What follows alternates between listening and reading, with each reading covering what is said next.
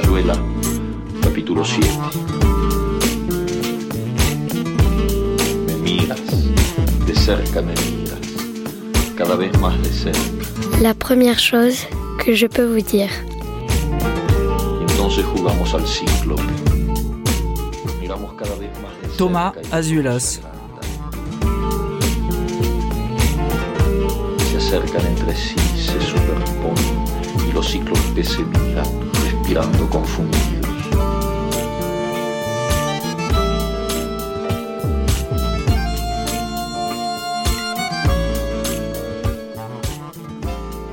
La première chose que je peux vous dire, c'est que ce qui est plat ne bouge pas. Sur une feuille de papier, une page de littérature ou de bande dessinée, les personnages ne parlent ni ne respirent. Sur une photo ou sur l'écran d'un film, l'illusion persiste, persiste encore. Ça a l'air si vivant. Gossip sur l'acteur ou l'actrice est-elle aussi drôle dans la vie? En bande dessinée, non. Page inerte, pas d'illusion, nada.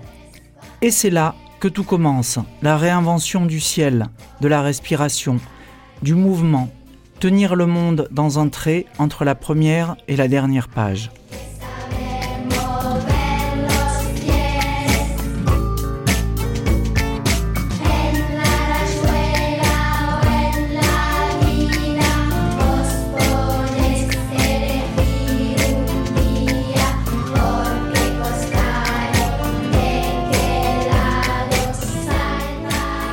Bonjour Thomas. Bonjour. Bonjour Roxana Chimie. Bonjour.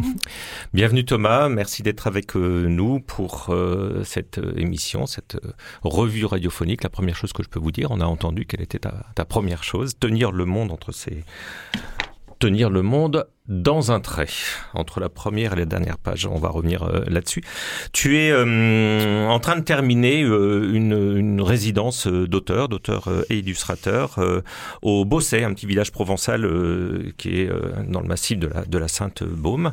Tu vas nous raconter un petit peu comment ça s'est passé là-bas, comment tu as, tu as été accueilli pour un projet plus personnel peut-être que les derniers travaux que tu as réalisés, plus de fiction.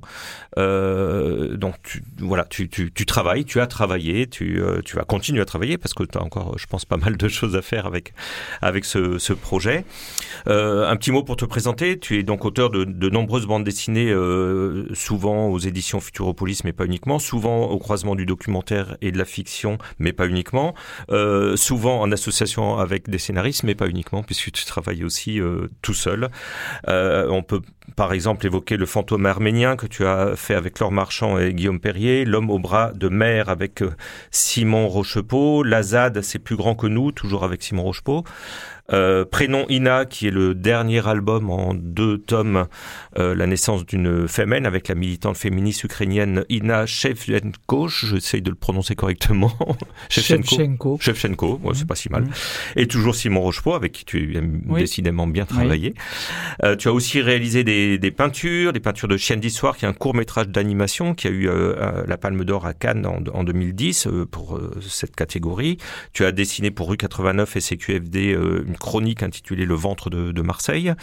Tu as effectué des, peintures d'une fresque interactive et sonore pour Arte et le Mucem, qui s'appelle Marseille, le Mistral urbain, et plein d'autres choses. Et tu aimes bien dire que tu es un amoureux de l'image narrative.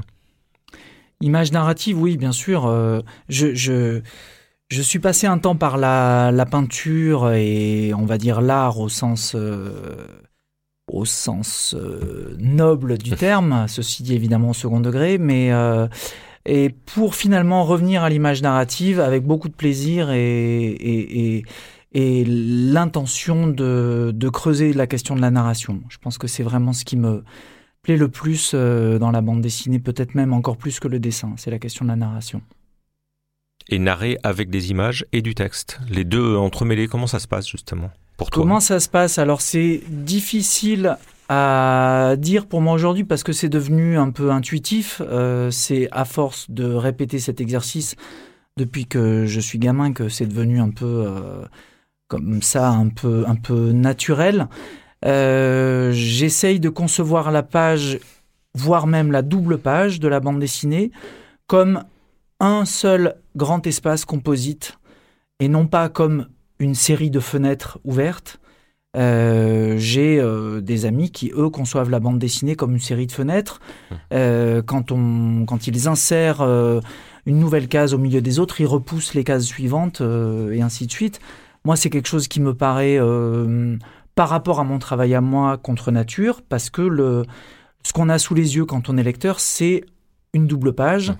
Euh, donc un seul grand espace qui est composite, qui est composé de plusieurs, euh, de plusieurs cases, de plusieurs espaces de texte, donc euh, d'un espèce d'assemblage un petit peu étrange, mais le, le, il ne s'agit pas seulement d'ordonner les cases de gauche à droite et de haut en mmh. bas. Je vais dire, donner un exemple tout bête, si toute la page de gauche cherche à créer un suspense sur une découverte euh, elle pourra faire tout ce qu'elle veut. Si sur la page de droite, il y a le résultat de la découverte dans une très grande case très visible, le lecteur ne pourra hmm. pas vivre ce suspense-là. Ça n'a aucun sens. Pourtant, il y a encore plein de bandes dessinées qui cherchent à faire vivre ça au lecteur. Moi, je, pour moi, ça n'a pas de sens. Donc, euh, je, trouve que c'est un travail qui se rapproche un petit peu du travail de l'affichiste, euh, parce que c'est aussi un espace composite, l'affiche. Il n'y a peut-être pas la même question de chronologie, d'ordre narratif, mais il y a vraiment la question d'un espace composite, d'une d'une priorité donnée à certaines informations plutôt qu'à d'autres, sur le dessin par rapport au texte ou inversement. Donc voilà, je donc je crois beaucoup dans cette euh, et, et, je pense que on vit un moment assez extraordinaire dans la bande dessinée parce que l'œil des lecteurs s'est aiguisé mmh. en même temps que la pratique des auteurs, ce qui fait qu'on n'est plus du tout obligé de recourir aux mêmes astuces que euh, qu'au début de euh, qu'au début de la narration de la bande dessinée.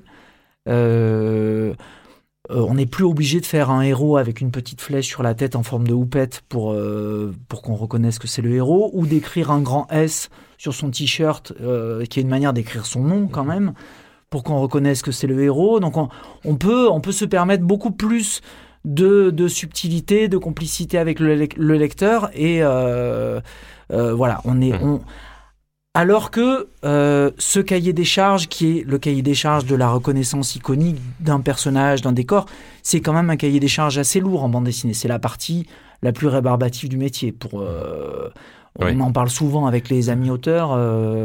Euh, quand il s'agit de se taper un décor compliqué ou euh, c'est vraiment la, la, partie un peu laborieuse qui peut être un peu laborieuse. Mais aujourd'hui on peut recourir à beaucoup plus d'astuces qu'avant euh, on a moins besoin de, de prendre le, le, lecteur par la main l'œil du lecteur par la main. Ou de lui dire, regarde, c'est vraiment vrai, euh, il y a exactement le même nombre de fenêtres euh, oui. sur euh, je ne sais pas quel immeuble célèbre. Ça me fait penser que le, le ventre de Marseille est construit comme ça, de manière verticale, mais c'est une image composite sur un ensemble, il n'y a pas de cases, il n'y a pas de séparation, c'est un même mouvement en quelque sorte de, de l'œil, et en ça, même temps, temps c'est un récit. Oui, c'est un récit, ça, c'était le, ça a été ma manière de découvrir le l'espace, euh, on va dire numérique, l'espace de l'écran. Quand j'ai commencé à faire cette chronique pour euh, rue 89, euh, je me suis rendu compte que ma seule contrainte, c'était la largeur de la colonne. Donc, je pouvais faire défiler la colonne mmh. comme je voulais. Donc, je pouvais faire des chroniques extrêmement courtes ou des chroniques extrêmement longues. Et du coup, je les ai réalisées comme ça. Je prenais des feuilles à 4, je commençais à faire ma chronique. Et puis, si j'avais envie de continuer, je scotchais une autre feuille à 4 et je continuais. et et j'ai des, des, des, chroniques qui font, je sais plus, un mètre 90 ou 2 mètres de long et d'autres qui font euh, et d'autres qui font 40 cm quoi. Donc euh, ça c'est super et c'est vrai que ça c'est ce que permet cet espace euh, pas abstrait mais cet espace virtuel mmh. voilà qui était sur internet. Et est-ce que le fait si ça va prendre, si, si ça va faire par exemple un, 3 euh, mètres ou 1 mètre, est-ce que tu le sais Est-ce que tu sais où tu vas quand tu commences un travail Ou est-ce que tu as un moment où, euh, où les choses se mettent en place euh? alors le, le, ventre de Marseille, c'était justement un exercice pour, pour sortir d'abord de, mes acquis et, et, aussi pour me sortir de mes réflexes de narrateur qui aime bien savoir un minimum où il va hmm et qui a toujours des arrière-pensées sur euh, la manière dont il va finir en pirouette. Euh, hum. Et, justement, je voulais euh, désamorcer ça et je voulais me permettre, je, ne sais pas, pas m'encanailler parce que c'est un mot assez vulgaire, mais, mais essayer d'aller dans une direction un peu imprévue, un peu absurde, pas très maligne non plus, c'est-à-dire que ça, ça casse jamais non plus trois pattes à un canard, mais je voulais surtout prendre du plaisir à la, à la fabrication. Fabrication, même y compris en termes d'écriture, c'est-à-dire que j'ai beaucoup euh, en réalité, je, oui, c'est ça. Tout à l'heure, je disais pas tout à fait la vérité parce que le texte, je, l'écrivais. Je la continue pas cette chronique aujourd'hui. Je l'écrivais euh, à l'avance et je passais beaucoup de temps à l'écriture. Ah. Euh, j'ai découvert un plaisir d'écriture que je connaissais pas depuis, que j'avais pas connu depuis longtemps. Et j'aimerais d'ailleurs un jour faire un recueil avec même que les textes parce que je, je pense qu'ils peuvent tenir la route. Donc j'écrivais beaucoup et après par contre, la longueur dépendait aussi de quel dessin j'allais faire au milieu de ce texte-là. Du coup, la longueur pouvait être aléatoire, mais, mais le texte était quand même un minimum prévu. Euh, euh, voilà. Donc euh, c'était surtout cette forme, moi, qui m'intéressait. C'était surtout cet éclatement, cet assemblage dessin-texte, etc.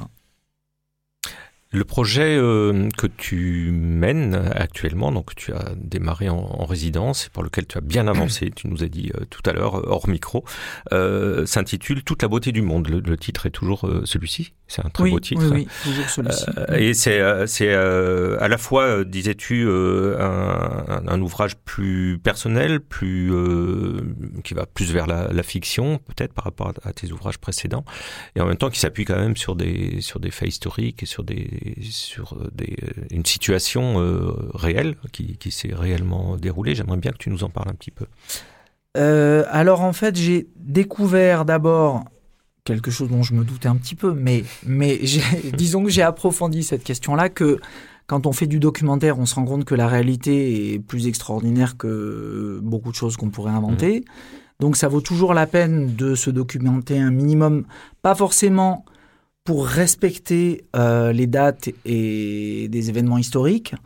Euh, cette notion de respect, euh, je, je pense, est toute relative, même en matière d'histoire avec un grand H. Bon, bref, mais pour, pour creuser les situations, les enjeux, des choses qui peuvent être exploitées de manière fictionnelle, romanesque. Et donc, mon point de départ, c'est une situation, c'était une situation toute simple. Je me trouvais dans ce dans le grand hôtel de euh, de la ville de Cerbère, qui s'appelle le Belvédère du Rayon Vert. Euh, la ville de Cerbère étant donc à la frontière euh, avec l'Espagne, en France, mais juste à la frontière. et je me trouvais dans ce grand hôtel, face à la grande baie vitrée de la, du salon, face à la mer, parce que dans cette baie vitrée, on a un horizon splendide. Et avec d'un seul coup, euh, d'abord les, deux pieds dans un lieu, je trouvais extrêmement... C'est plus que romanesque, c'est un lieu vraiment euh, très inspirant, parce que c'est à la fois un lieu euh, très beau, qui a une ligne architecturale qui est très belle, qui est art déco, qui est... qui est voilà. En même temps, c'est un lieu qui a une histoire très singulière parce qu'il a été, il a été ouvert en 1932 et il a été fermé dès 1936, ah au moment de la guerre d'Espagne, au moment du déclenchement de la guerre civile en Espagne, parce que les, les, les, riches voyageurs, hommes d'affaires ou touristes, ne passaient plus par Cerbère à ce moment-là, donc euh, l'hôtel n'avait plus de raison d'être, que la zone en plus devenait quand même un peu périlleuse parce que la retirada passait par là. Euh, voilà, donc cet hôtel a eu une existence extrêmement brève. Euh, il, est il est à la fois relativement, on peut dire, arrogant et prétentieux. C'est quand même un, hôtel de, de commerçants bourgeois qui voulait euh, non seulement une forme de représentation, mais qui voulait, enfin voilà, comme un lieu de représentation. donc il voulait ce lieu de distinction. Donc il, il est assez prétentieux et en même temps complètement décrépit. Donc il est assez touchant, on va mmh. dire.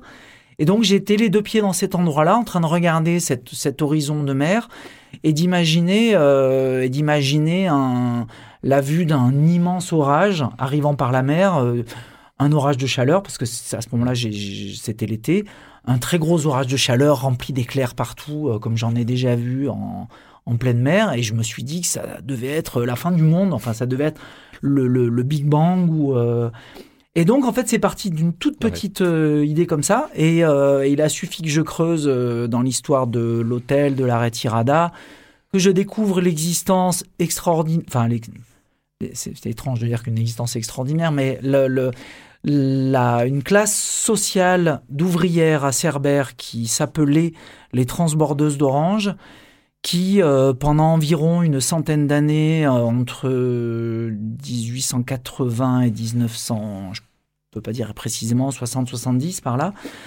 ont euh, transbordé les marchandises des trains espagnols aux trains français parce que il faut savoir que l'écartement des rails en France et en Espagne n'était pas le même.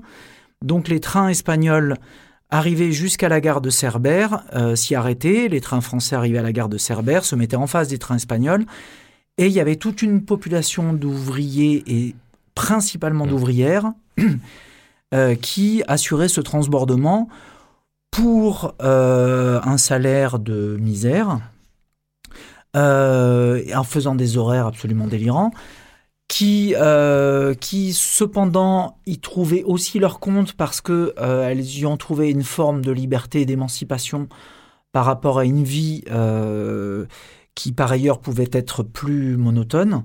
Et là, c'était un espèce de moment à la fois très intense, je pense qu'il devait être absolument exténuant, mais où elles étaient entre femmes et où il y a quelques images d'intrusion d'hommes au milieu de ces, de ces femmes qui prennent la pose face à l'appareil de photo et on a l'impression que les hommes emmènent vraiment pas large. Et donc, euh, donc ces femmes ont fait un travail extrêmement dur et elles ont, elles se sont mises en grève en 1906. Elles ont euh, tenu une grève pendant près d'un an, une bataille extrêmement dure contre les, les patrons qu'on appelait les transitaires. Euh, qui leur ont envoyé tout d'abord la gendarmerie, puis qui leur ont envoyé l'armée coloniale, euh, je suppose parce que la garnison devait être là plus près, euh, parce qu'il fallait euh, mater des centaines, milliers de femmes, leur empêcher l'accès à la gare, parce qu'elle voulait paralyser l'activité de la gare, puisqu'elle voulait bloquer le travail. les transitaires ont fait venir un train entier de casseuses de grève, le syndicat dit syndicat jaune, et les, les, les transbordeuses d'Orange entendant la rumeur du train qui arrivait, sont passés par les tunnels sous la gare et sont redescendus par la montagne, ont envahi la gare et se sont, euh, comme une seule femme, jetés sur les rails euh, pour empêcher le train d'avancer et le train s'est arrêté. Donc euh, le résultat de cette grève en termes de salaire n'est pas extraordinaire. Je crois qu'un an après, elles avaient peu ou prou retrouvé la même misère.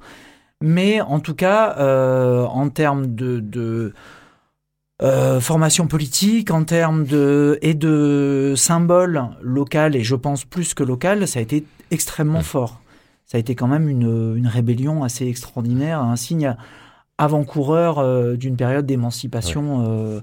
je pense qu'il a, en l'occurrence, au départ, devait pas être là, je m'aventure sur un terrain que je connais assez peu, mais en tout cas, je crois deviner que c'était pas forcément des femmes ni très politique ni très féministe, mais au résultat qui en sont arrivés à faire des actes qui ont été, qui sont vraiment été précurseurs. Alors peut-être euh, rapidement, avant qu'on écoute le, choix musical que tu nous as apporté, euh, en, quoi tu, fais œuvre de fiction avec autant de, matériaux, autant parce que comme tu l'as dit tout à l'heure, il y a tellement de récits déjà dans, cette euh, épopée historique que tu viens de nous raconter. où est-ce que où est-ce que tu vas toi y mettre de, la fiction? Comment tu vas te retrouver toi à être présent? Alors, le, mon œuvre de fiction, en fait, c'est l'assemblage d'une date de 1939, qui donc est euh, la fin de la guerre d'Espagne et le moment, le, l'après retirada. Moi, ça se passe juste après la retirada et quelques mois avant la deuxième guerre mondiale.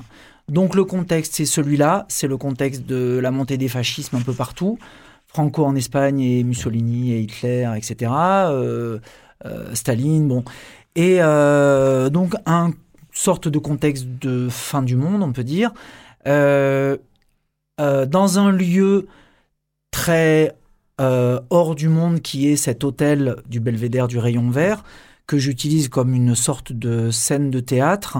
Parce que il est cette espèce de lieu à la fois tout neuf et déjà vieux puisque déjà abandonné, prétentieux et déjà en même temps ridicule, avec un décor à l'intérieur des grandes salles vides de clients. Et donc je réunis, donc là j'ai, ça c'est pour vous poser la date et le lieu. Maintenant les personnages, des personnages assez forts pour une histoire, c'est là où je parle vraiment de fiction, c'est que c'est presque proche d'un, pour moi, d'un conte, au sens euh, un peu archétypal. Euh, c'est-à-dire qu'il y, y a dans mon histoire une, principalement une transbordeuse d'orange, deux autres euh, femmes aussi complices transbordeuses d'orange, mais principalement une, un, un, homme qui, qui arrive dans la queue de comète de la Retirada, qui a vécu les grosse bataille horrible de la guerre d'Espagne, à savoir en particulier les batailles fratricides de Barcelone, euh, des déchirures entre communistes et anarchistes, euh, voilà, qui arrive. Le peintre de l'hôtel qui a une origine plus ou moins historique, qui aurait eu un peintre qui aurait séjourné quelques jours dans cet hôtel, euh, et qui aurait payé ses nuits d'hôtel en peignant quelques fresques sur les murs, des fresques que je vous invite à découvrir sur Internet qui sont d'une laideur absolument redoutable, mais qui sont elles aussi décrépies, donc très touchantes euh, et très inspirantes. Donc, je ne vais pas utiliser, utiliser ces fresques. Par contre, j'ai imaginé un personnage de peintre qui, euh, au moment où l'hôtel se ferme, euh, se cloître à l'intérieur de cet hôtel et ne veut pas retourner dans ce monde de chaos, de destruction et de folie. vous me direz peut-être qu'il n'a pas tort. Enfin, disons que face à cette destruction et à cette folie de 1939, tous mes personnages vont adopter une attitude, une attitude de choix, de fuite, de, euh, de choix plus ou moins radical. Donc euh, la jeune transbordeuse d'Orange euh, dont je parlais juste avant va décider de participer au, à de la, du transport de caisses d'armes pour alimenter des, poches de résistance qui ont subsisté après 1939. le, le, Catalan qui est arrivé avec la retirada, lui, le pauvre, il est à peu près mourant, donc euh, il essaye de sauver sa peau et de se demander à quoi il peut servir. Mais comme il est cuisinier, il va se rendre compte que il pourrait, ma foi, recueillir des, des pauvres airs comme lui et les nourrir et les remettre sur pied. Le peintre, lui, ne pense qu'à euh, rester enfermé loin de tout, boire du vin et dessiner la jeune euh, transbordeuse dont il est amoureux. Voilà, et j'ai comme ça décliné. Il y a euh, le personnage de Walter Benjamin qui n'est pas un personnage, qui est un et qui est un philosophe qui a vraiment existé, mais qui est qui est mort en 1940 à Portbou, c'est-à-dire à un an près, à quelques kilomètres près, il, il, aurait pu mourir dans cet hôtel. Euh, c'est pas du tout pour faire de l'humour sur ces derniers jours, c'est pour dire que c'est un personnage que j'ai lu à une certaine, c'est un écrivain que j'ai lu à une certaine époque, et je trouvais que euh, mettre un personnage dans mon histoire qui soit un espèce d'alter ego de Benjamin, euh, qui s'appelle dans mon histoire Walter Berman, ça raconte cette espèce de fin du monde aussi de des intellectuels qui, euh, c'est la fin de toute civilisation, de toute culture. C'est le moment où les intellectuels s'enfuient, sont persécutés. Donc je fais mourir un Walter Berman dans mon hôtel. Euh, mm. Donc voilà. Dans ce lieu un peu, un peu emblématique. Alors, puisque tu parles de contes, euh, pour l'extrait musical, je propose d'en écouter un, ou en tout cas un extrait d'une sorte de conte aussi.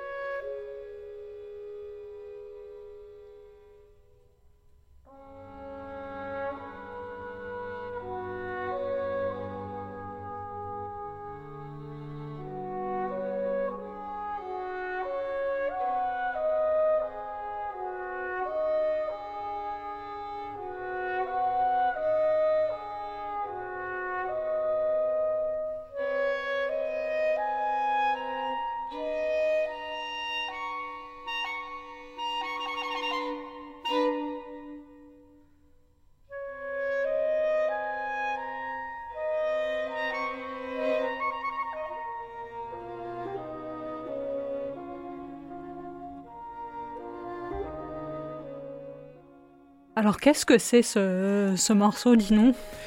C'est un extrait de l'histoire du soldat de Stravinsky, dont le texte est dit, comme vous avez pu l'entendre, par Jean Cocteau.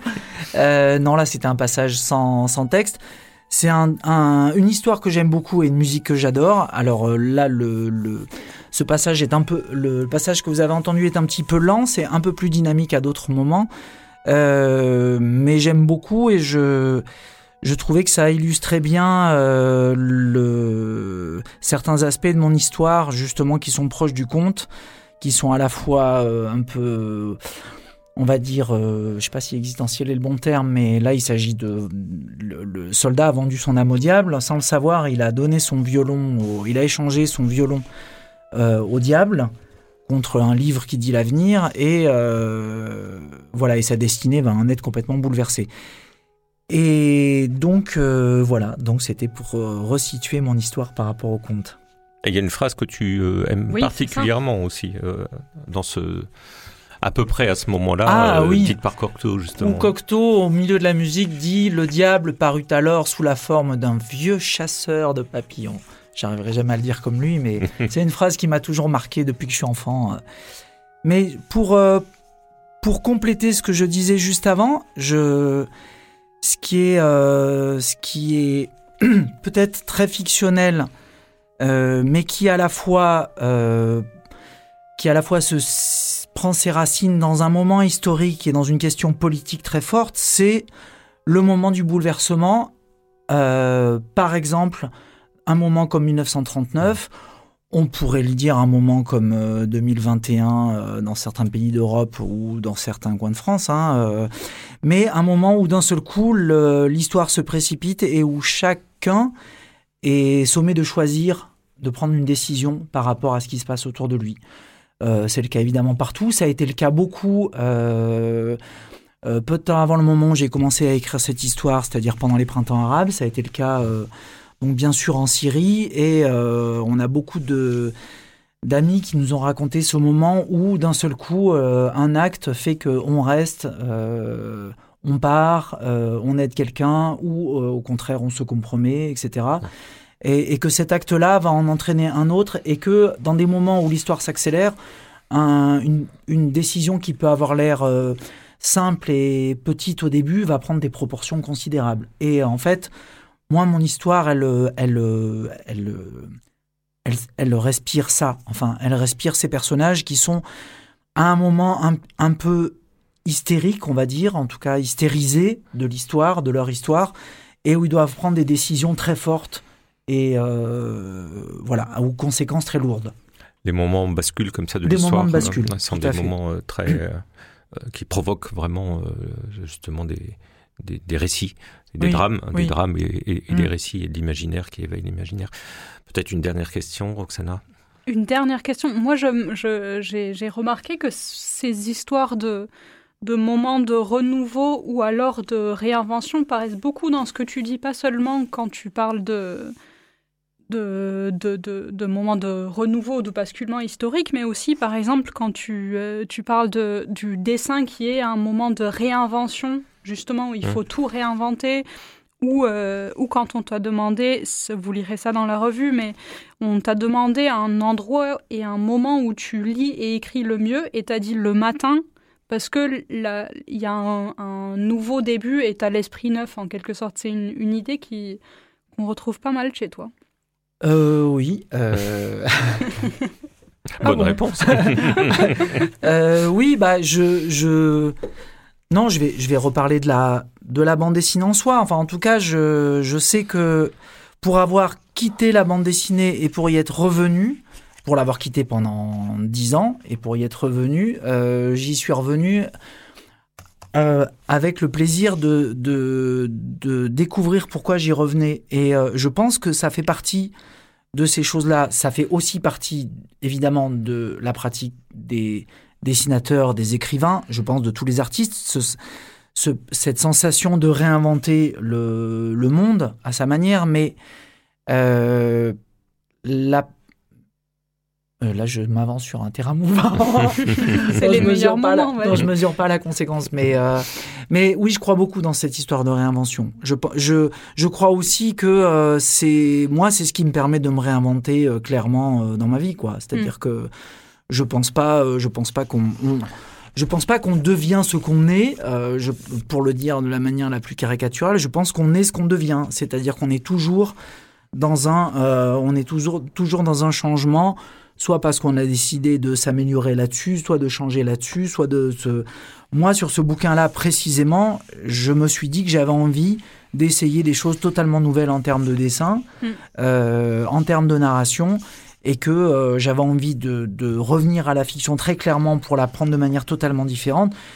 Et si je faisais pas ce genre de renouvellement-là, je pense que je m'ennuierais profondément, tout simplement. Et ça a plutôt bien marché pour l'instant je en, démarrant, tu étais plutôt content de la manière dont, tu as pu travailler. Ah, euh, alors, euh, cette résidence a été absolument extraordinaire pour ça. j'ai je suis très très très content de, des, découvertes. Enfin, je suis pas un scientifique, mais des premières choses que j'ai faites, ça a été vraiment. Euh, bon, eh bien, écoute, euh, tant mieux.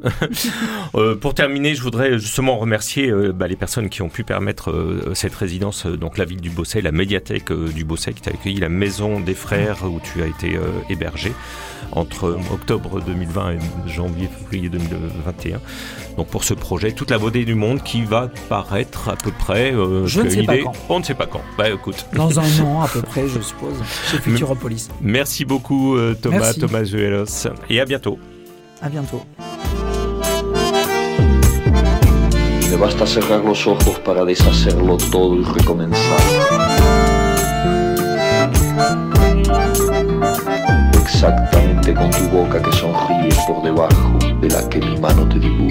La première chose que je peux vous dire est une revue radio et papier, dont le titre est inspiré par la première phrase de La vie devant soi, le roman de Romain Gary et Émile Ajar. Production Radio Grenouille et La Marelle. Présentation Pascal Jourdana, voix Roxana et Violette. Suivi de production Fanny Pomared à La Marelle et à la technique Alex Papi Simonini.